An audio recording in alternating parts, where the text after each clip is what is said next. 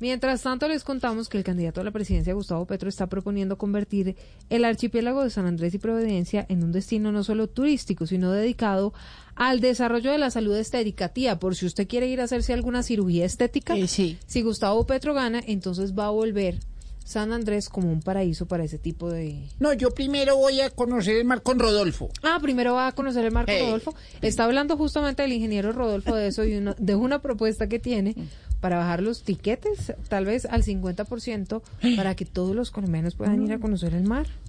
¿Qué le parece? Pues, eh, yo me voy en bus, gracias.